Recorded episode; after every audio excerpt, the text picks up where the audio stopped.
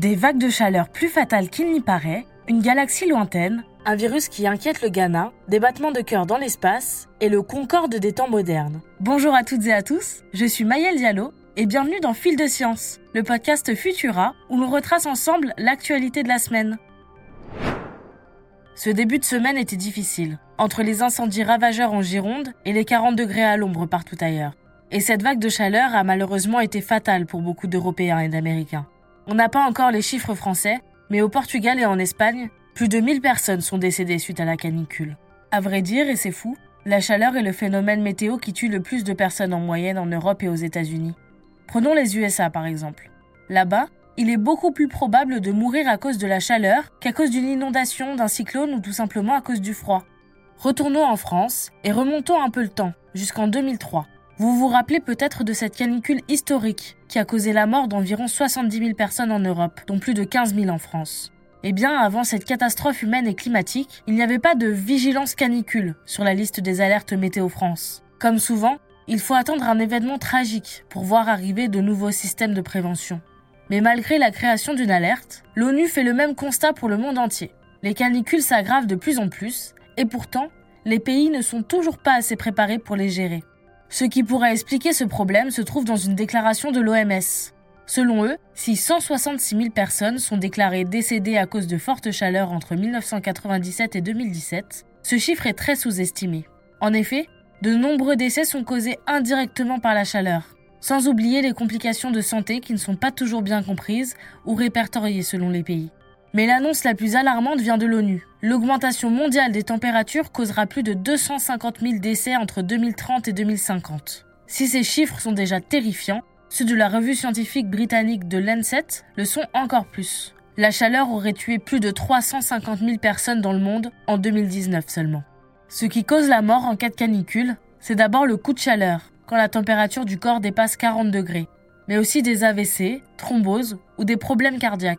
Mais attention à bien compter, car souvent, on ne met pas en cause la canicule quand le décès est associé à d'autres éléments, comme la pollution de l'air ou de l'eau. Les chiffres officiels devraient être donc revus à la hausse. En attendant, n'oubliez pas que c'est peut-être l'été le plus frais du reste de vos vies.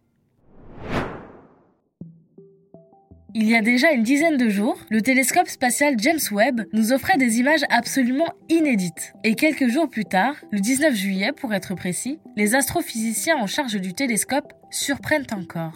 Ils ont annoncé avoir découvert deux galaxies lointaines à moins d'un milliard d'années après le Big Bang. Plus impressionnant encore, l'une d'entre elles serait la plus ancienne connue de l'homme. Avec cette découverte, les scientifiques battent le record jusqu'ici détenu par le télescope Hubble. Le télescope James Webb possède un miroir plus grand que celui de Hubble, ce qui lui permet de voir mieux et surtout plus loin. Mais pour cela, il faut des lentilles gravitationnelles fortes. James Webb se sert de l'amas de galaxies Abell 2744 et profite de son champ de gravitation qui dévie les rayons lumineux des astres comme le ferait une loupe. Cette nouvelle découverte pourrait bien soutenir la théorie monde, la dynamique newtonienne modifiée, qui prend en compte la théorie de la matière noire pour expliquer le mouvement des étoiles et des galaxies dans notre univers. Alors qu'en France, la Covid-19 et la variole du singe occupent nos esprits, au Ghana, c'est une autre épidémie qui inquiète. Le virus de Marburg circule à nouveau. C'est au début du mois que deux malades suspects ont été envoyés à l'Institut Pasteur de Dakar, au Sénégal. Et les résultats sont alors sans appel. Il s'agit bien du virus de Marburg, qui revient après un an sans épidémie. Ces symptômes sont similaires à ceux du virus Ebola. Fièvre intense, maux de tête, diarrhée et ainsi risque de déshydratation. Le virus est fulgurant et malheureusement bien souvent mortel, même si la réhydratation peut améliorer le taux de survie. Le virus de Marburg sévit depuis 1967 et a été découvert cette année-là en Allemagne. Sa provenance était assez claire. Il venait d'expériences réalisées sur des singes importés d'Ouganda. Aujourd'hui, ce sont des chauves-souris frugivores qui portent la maladie, sans pour autant la développer, puis la transmettre soit directement à l'homme, soit à des animaux intermédiaires. Au Ghana, les 98 personnes cas contact sont en quarantaine et n'ont pour l'instant pas développé de symptômes. Des sursauts radio rapides qui ressemblent à des battements de cœur. C'est ce qu'ont découvert des astronomes il y a quelques jours à peine. Un sursaut radio rapide, ou flash d'onde radio, émet en général quelques millisecondes avant de s'éteindre. Mais ici, le sursaut a duré 3 secondes en se répétant toutes les 0,2 secondes, un peu comme un cœur qui bat. La source de ce sursaut radio se trouve à plusieurs milliards d'années-lumière de la Terre. Mais attention, si ça ressemble bien à un battement de cœur, cela ne veut évidemment pas dire pour autant que c'en est un. Pour les chercheurs, il s'agirait plutôt d'un magnétar, une forme d'étoile à neutrons connue pour émettre des signaux périodiques. Tout ça rappelle les pulsars et magnétars, qui émettent dans la Voie lactée avec des signaux encore plus puissants. Affaire à suivre pour les astronomes. Quant à nous, ce n'est pas tout de suite que l'on rencontrera des extraterrestres.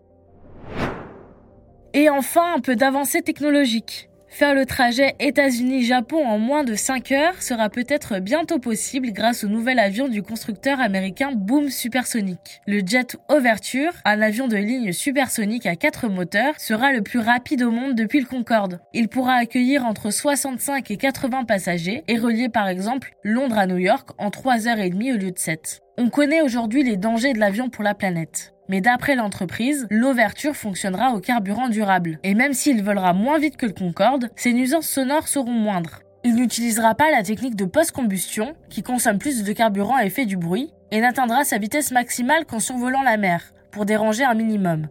Les essais de vol commencent cette année, et Boom Supersonic prévoit d'accueillir ses premiers passagers commerciaux en 2029. Mais attention à la concurrence. La NASA, Aerion et Spike Aerospace sont aussi en train de développer des avions capables de voler au-delà du mur du son. Les images d'ouverture ainsi que nos autres actualités sont à retrouver sur Futura. Et voilà pour cette semaine. Merci d'avoir suivi cet épisode de Fil de Science. Pour ne rien manquer de l'actualité scientifique du reste de nos podcasts, je vous invite à nous retrouver sur vos applications audio préférées comme Apple Podcast, Spotify, Google Podcast ou encore Castbox. Pensez à vous abonner et n'hésitez pas à nous laisser un commentaire pour partager vos réactions avec nous. Ce week-end, ne manquez pas notre dernier épisode de Bêtes de science, où Agatha vous parle de nécrophores, des insectes qui jouent les croque-morts en enterrant des animaux bien plus gros qu'eux. Je vous souhaite un excellent week-end et surtout, restez curieux. À bientôt!